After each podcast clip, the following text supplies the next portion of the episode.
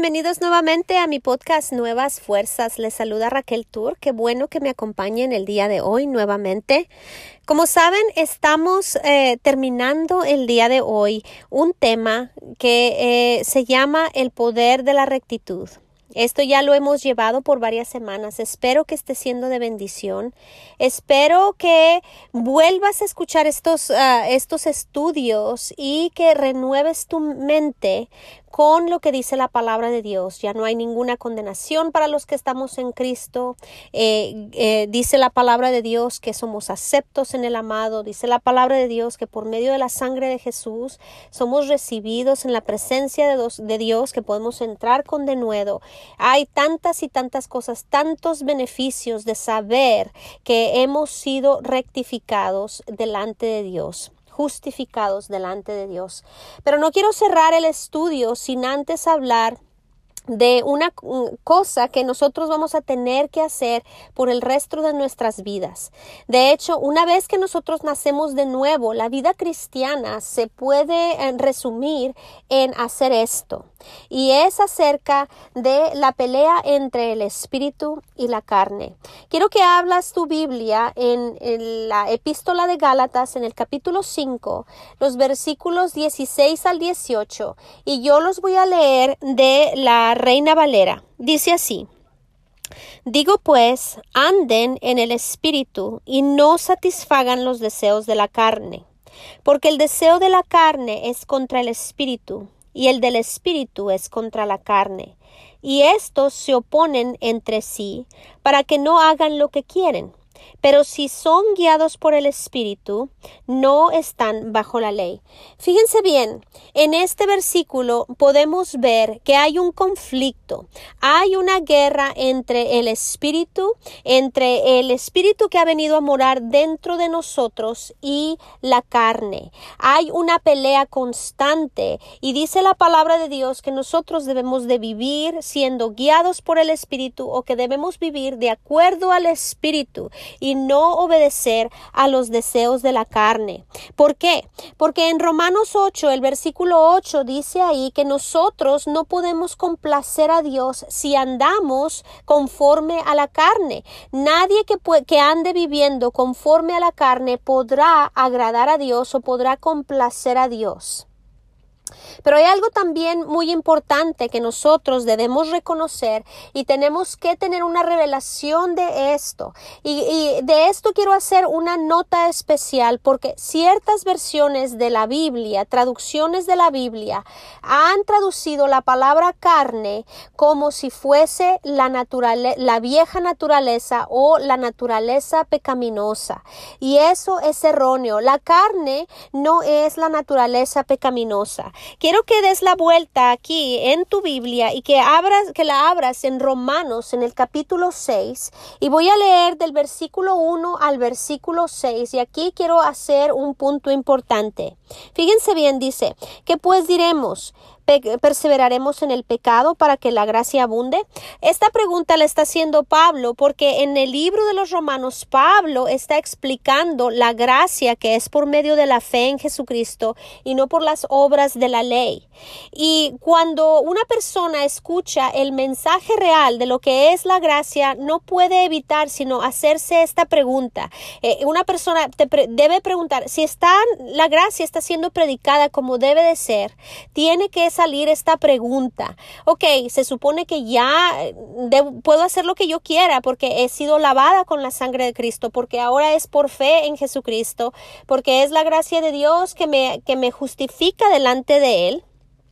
Pero fíjense bien lo que dice el apóstol Pablo, dice, en ninguna manera. Por supuesto que no, no puedes vivir, no puedes estar haciendo lo que tu carne quiere, dice, porque los que hemos muerto al pecado, ¿cómo viviremos aún en él? ¿O no saben que todos los que hemos sido bautizados en Cristo Jesús hemos sido bautizados en su muerte?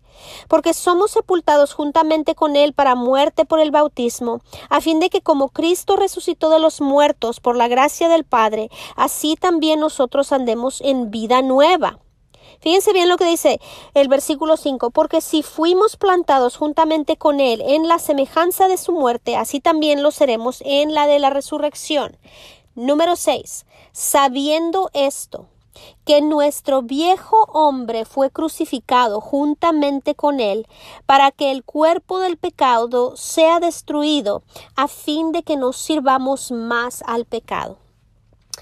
Algo muy importante que nosotros tenemos que entender, que de hecho tenemos que pedirle al Señor que, que nos dé una revelación, es algo que nosotros debemos de reconocer, que nuestro viejo hombre fue crucificado, que nuestro viejo hombre ya no existe, que nuestro viejo hombre ya no va a volver a ser.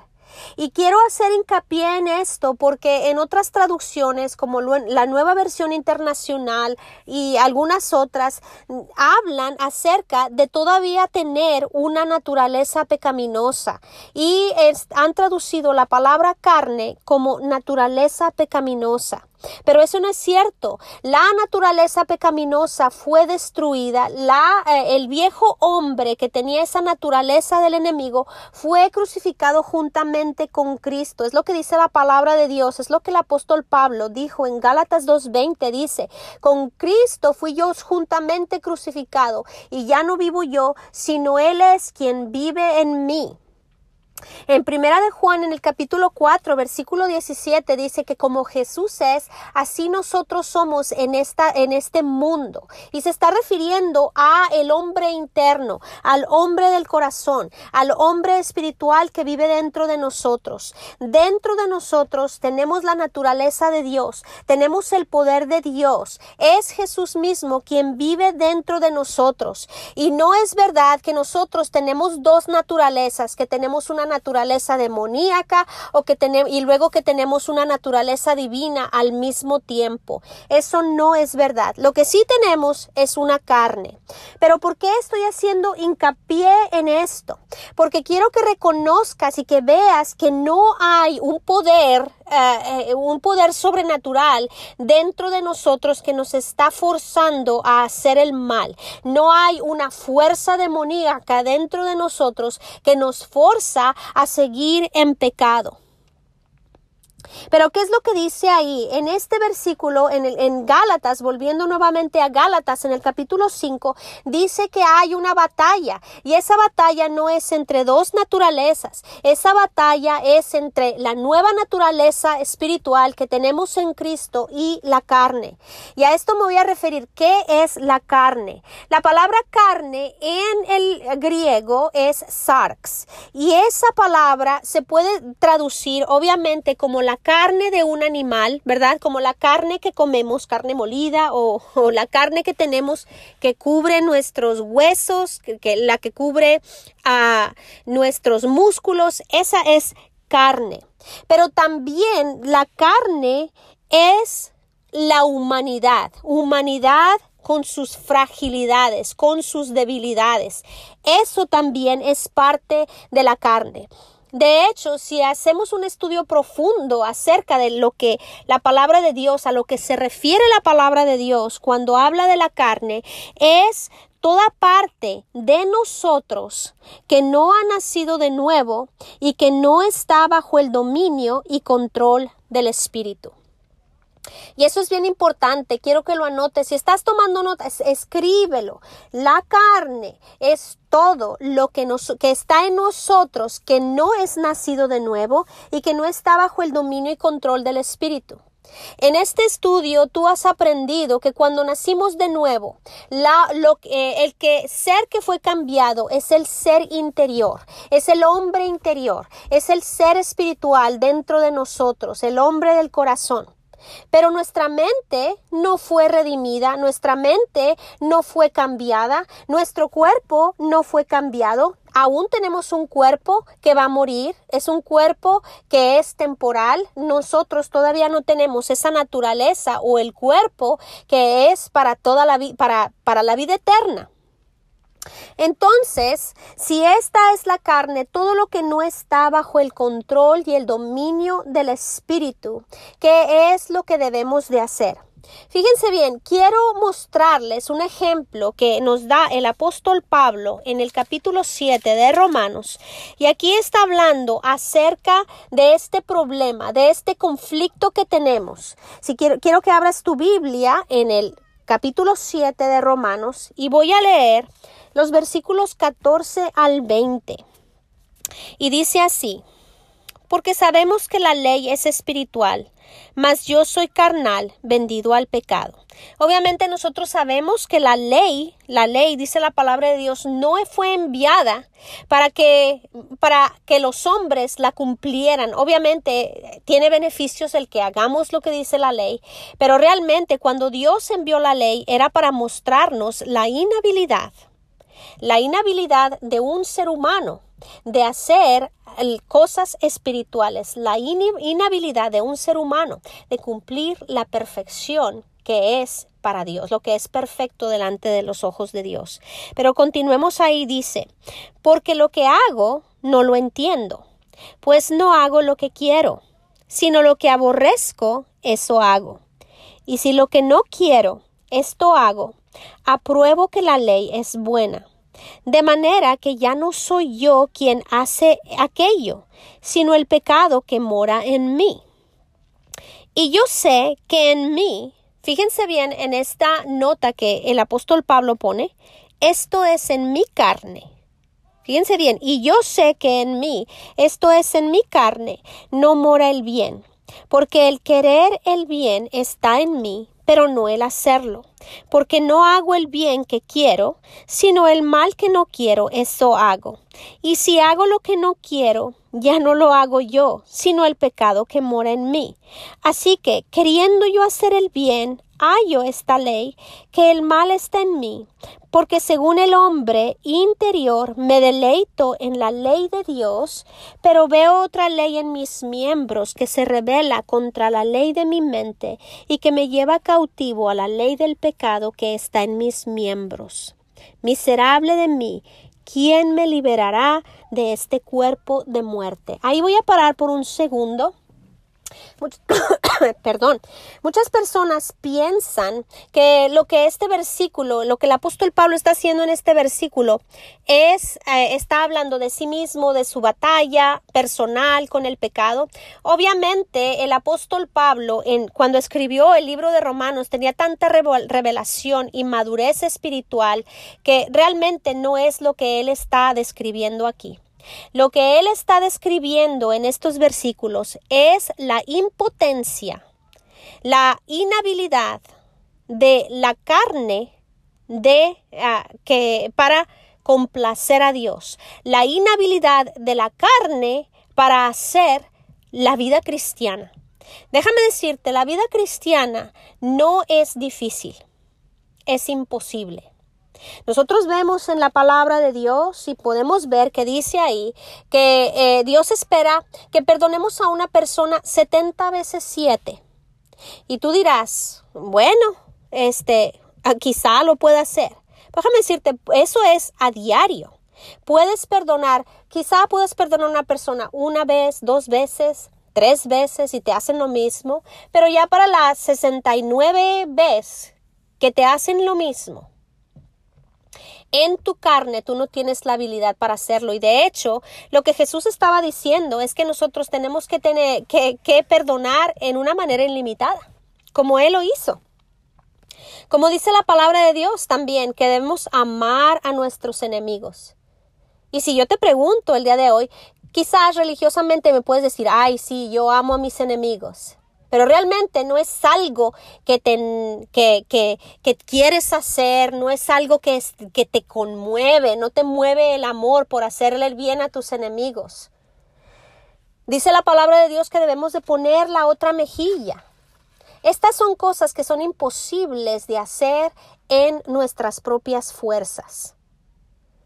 Ah, y, y, sabes que la manera de responder a esto nosotros podemos decir, ¿sabes qué, Señor? Quiero darle unas cachetadas a esta persona, pero sé que dentro de mí está el amor incondicional de Dios, está lo que llevó a Jesús a orar por aquellos que estaban colgándolo en un madero, en esa cruz, y él estaba orando para que fueran perdonados. Sé que dentro de mí tengo esa capacidad, sé que dentro de mí tú has depositado ello y con esto es con lo que yo perdono a esta persona, con esa fuerza que tú has puesto, depositado dentro de mí, es con la que yo puedo bendecir a esta persona que no me quiere. Pero esas son cosas que solamente el Espíritu puede hacer. Yo he hecho cosas en mi vida que sé que no soy yo, sé que es, ha sido el Señor dentro de mí moviéndose. Porque si fuera yo en mi propia habilidad, en mi propia fuerza de voluntad, te aseguro que yo no podría hacerlo. Este conflicto del cual el apóstol Pablo está hablando y está describiendo, está diciendo lo que quiero hacer no lo hago y lo que no quiero hacer lo hago. Y dice ahí, ¿quién me va a librar, miserable de mí, quién me liberará de este cuerpo de muerte? Fíjense bien lo que dice el versículo 25. Dice, gracias doy a Dios por Jesucristo, Señor nuestro. La respuesta está en Jesús. La respuesta está en tomar de Él. Es el Señor quien vive dentro de mí. Tenemos que aprender a llegar al fin de nuestras propias fuerzas. Y eso es difícil. Es como, ah, porque siempre nosotros queremos hacer todo con nuestras propias fuerzas. ¿Saben que La carne, las obras de la carne no son solamente cosas malas. Las obras de la carne son cosas quizá buenas que estamos tratando de hacer con nuestras propias fuerzas de nuestra propia voluntad, sin reposar y sin tomar del poder glorioso que Dios ha depositado dentro de nosotros. Debemos aprender a dejar que Jesús realmente reine en nuestras vidas, que Él guíe nuestras vidas, que sea el motor que mueve nuestras vidas. En Gálatas 3:3 ahí podemos ver, el apóstol Pablo estaba molesto con la iglesia de los Gálatas y él los estaba reprimiendo, les estaba diciendo, los estaba regañando diciéndoles, porque insensatos, tontos, ¿quién los ha embrujado? Porque están em, ustedes empezando a creer que después de haber recibido salvación por medio de fe en Jesucristo, ahora están tratando de cumplir o de ser, eh, ah, de ser rectos delante de Dios por medio de hacer las obras de la ley, por medio de trabajar duro.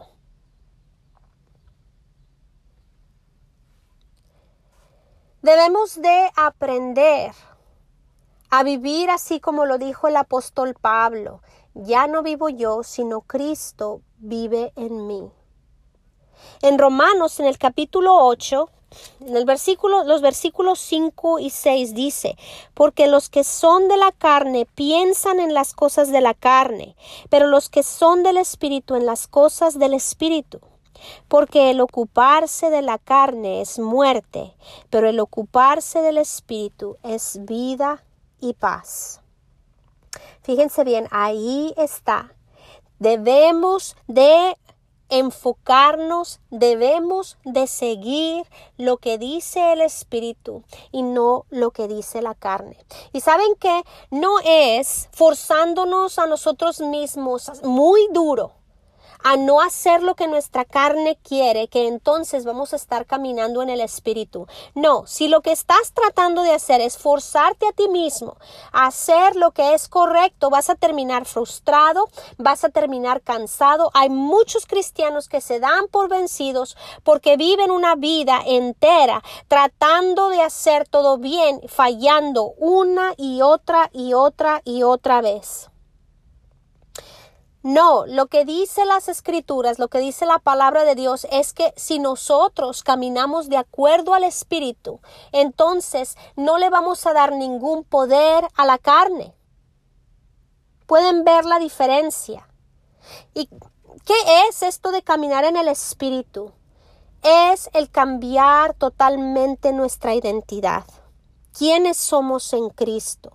Enfocarnos en esta nueva identidad que tenemos en Él. Ya no más somos pecadores salvados por la gracia, somos hijos de Dios, somos redimidos, hemos sido perdonados, hemos sido lavados con la sangre de Jesús, somos aceptos en Cristo Jesús, hemos sido justificados.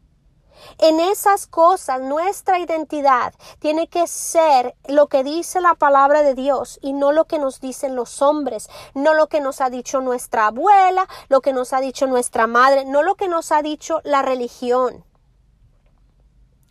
En Filemón, obviamente es solamente un capítulo, en el, en el versículo 6 de Filemón, dice ahí que nuestra fe se hace efectiva o podemos participar de esta fe por medio de reconocer todas las cosas buenas que hay en nosotros por medio de Jesucristo. Y saben que ahora hablando acerca de identidad, si ustedes pueden entender la importancia de esto, de saber quién eres tú en Cristo Jesús, de saber quién es que Dios te ha hecho que seas. Dios te ha hecho una nueva creación. Pero podemos ver en el mundo ahora este ataque en contra de identidad. El enemigo está trabajando horas extras tratando de darte una identidad que es errónea si tu identidad, si tú te identificas con tus debilidades, si tú te identificas con tus impurezas, si tú te identificas con tus pecados, vas a continuar caminando de acuerdo a la carne que te llevará a muerte. Y esa muerte no solamente es muerte al final, es depresión, opresión, enfermedad, temor, amargura, orgullo, enojos, contienda, contienda, todo lo que proviene del reino de las tinieblas. Es por eso, como les decía la semana pasada, es tan importante renovar nuestra mente, reemplazar pensamientos antiguos y poner los pensamientos de Dios en nuestra mente, reemplazar aquellas cosas que dicen nunca vas a, poder hacer nada bueno, nunca vas a ser eh, eh, aceptada por Dios, aceptado por Dios, nunca vas a poder hacer aquellas cosas que dice la palabra de Dios que tú debes de hacer, nunca esos pensamientos tienen que ser reemplazados con la palabra de Dios. Nuestra mente es el campo de la batalla donde el enemigo mete sus ideas, donde Dios necesita que nosotros pongamos nuestras ideas. Y déjame decirte, no tenemos dos naturalezas, pero sí tenemos dos mentes. La palabra de Dios dice en Primera de Corintios que tenemos la mente de Cristo, pero la mente de Cristo está dentro de nuestro espíritu renovado. Y cuando la vieja naturaleza murió, dejó de existir, se fue, dejó en nosotros una mente sin renovar, una mente que todavía piensa con la vieja manera de ser. Por eso en muchas escrituras una y otra vez se nos dice despójate de aquellas cosas del viejo hombre y sé renovado, sé renovado y ponte el nuevo. Se refiere a hacer este reemplazo de nuestra, eh, de dejar de pensar en la vieja identidad y de empezar a pensar eh, como la, con la nueva identidad, la nueva persona que somos en Cristo Jesús. Dicen las escrituras que si alguno está en Cristo es una nueva creación, que las cosas viejas han perecido, han pasado, han muerto, todas han sido hechas nuevas. Y todas esas cosas han sido hechas nuevas dentro de tu espíritu. Dentro de tu espíritu tienes el poder, la capacidad para vivir en santidad, para vivir libre de adicciones, para vivir libre de pecado y victorioso por encima de todo lo que el enemigo pueda aumentar en tu camino. Dentro de ti tienes una capacidad para amar a aquellas personas que son lo más odiables. Tienes la capacidad para perdonar infinitamente en eh, eh, cuantas veces sea necesario. Dentro de ti tienes todo eso, pero tú tienes que saberlo y tú tienes que seguir lo que dice el Espíritu y no lo que dicen las ideas del mundo, no lo que dice tu mente sin renovar. Dios por medio de la palabra, por medio de su espíritu, quiere llevarnos a la victoria sobre todo pecado. Satanás, por otro lado, por medio de sensaciones, de sentimientos, por medio de la televisión, por medio de religión, quiere llevarnos a caminar conforme a la carne. ¿Cómo es que nosotros podemos ganar esta batalla? Tenemos que con propósito y a propósito guardar nuestra mente, como se los decía la semana pasada. Tenemos que guardar nuestro corazón. Mantengámonos conectados a la vid. Es lo que dice en Juan 15. Yo soy la vid verdadera y ustedes son el pámpano. Saben que un pámpano no está tratando duro, duro, duro de crecer, está haciendo mucho esfuerzo para crecer. No. El trabajo del pámpano es simplemente absorber más de la vida que proviene de la vid, de la raíz. Si tú te mantienes conectada al Señor, conectado al Señor, vas a ser capaz de hacer transacciones, pasar cosas que están en la vida, que están en Cristo y que salgan y sean producidas desde dentro de ti. De hecho, yo me imagino a Jesús como un océano en el cual yo estoy adentro de ese océano y ese océano está dentro de mí. Es lo que dice la palabra de Dios. Él vive dentro de nosotros. Guarda tu corazón. En Proverbios 4:23 dice que sobre toda cosa que tú atesores, que es lo que guardamos así con mucha, ah, que, lo, lo, ponemos en una caja fuerte, no sé, las escrituras de la casa, es, joyas, dinero son cosas que atesoramos, los certificados de nacimiento, cosas que son importantes para nosotros. Pero sobre toda cosa que tú atesores o guardes, guarda tu corazón porque de él mana la vida. Guarda tu corazón. Y sabes que esto es algo que el Señor puso en mi corazón y realmente me, me sorprendió en cierta manera, pero yo lo he visto. Cambia tus creencias. Cambia tu manera de creer. Si hay algo eh, que tú crees el día de hoy y que es contrario a la palabra de Dios, ten la valentía, ten la osadía de dejarlo atrás y de darle la preeminencia a la palabra de Dios. Mucha gente no se atreve a hacer eso. Mucha gente prefiere darle autoridad a lo que aprendieron de la abuela o lo que aprendieron de, de su pastor creciendo, aunque sea a doctrina errónea pero prefieren aferrarse a tradiciones de hombres en lugar de aferrarse o de darle la autoridad a la palabra de Dios en sus vidas. Esto es algo que nosotros debemos de hacer. Si Dios lo dice, eso es. Porque saben que cualquier otra cosa que nosotros ponemos por encima de la palabra de Dios es idolatría. No tenemos que tener ídolos como lo hacían los antiguos. Pero cualquier cosa que nosotros le damos la preeminencia por encima de la palabra de Dios es un ídolo en nuestras vidas y es algo que tiene que ser erradicado.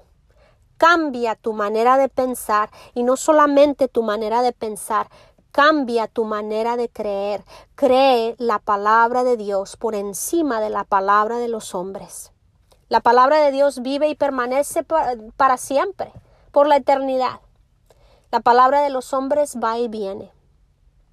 Y en resumen, ya para terminar con este estudio acerca de la rectitud, quiero recordarte que Dios quiere que seamos transformados. Él quiere que disfrutemos del poder de la rectitud. Quiere que seamos libres del pecado y de las ataduras de Satanás. Quiere que caminemos en victoria. Pero si no nos mantenemos conectados a Cristo y nos mantenemos conectados al mundo, nos va a ser imposible vivir en esa victoria. Mantente conectado al Cristo.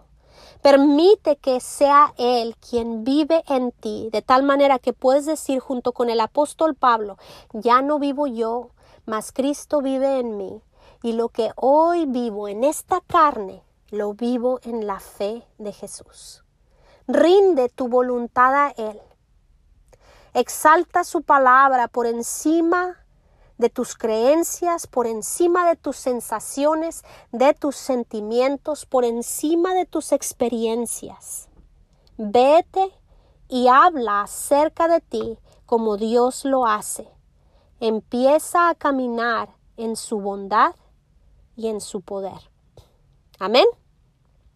Y pues bueno, este es el final de nuestro estudio ah, que habla acerca del poder de la rectitud. Si te ha sido de bendición, te pido nuevamente, encarecidamente, que lo compartas con otros. Más que nunca, dice la palabra de Dios, que cuando los tiempos son malos, los tiempos son malos y que debemos de redimir el tiempo. Y saben que no hay mejor tiempo para empezar a estudiar la palabra de Dios, no hay mejor tiempo para empezar a renovar nuestra mente que el día de hoy. ¿Ok? Bueno, si has recibido algo gratuitamente, así gratuitamente, tú dáselo a otras personas, compártelo, haz un estudio bíblico en tu casa, lo que puedas hacer, comparte la palabra de Dios y ve vidas transformadas. Que el Señor te bendiga y hasta la próxima.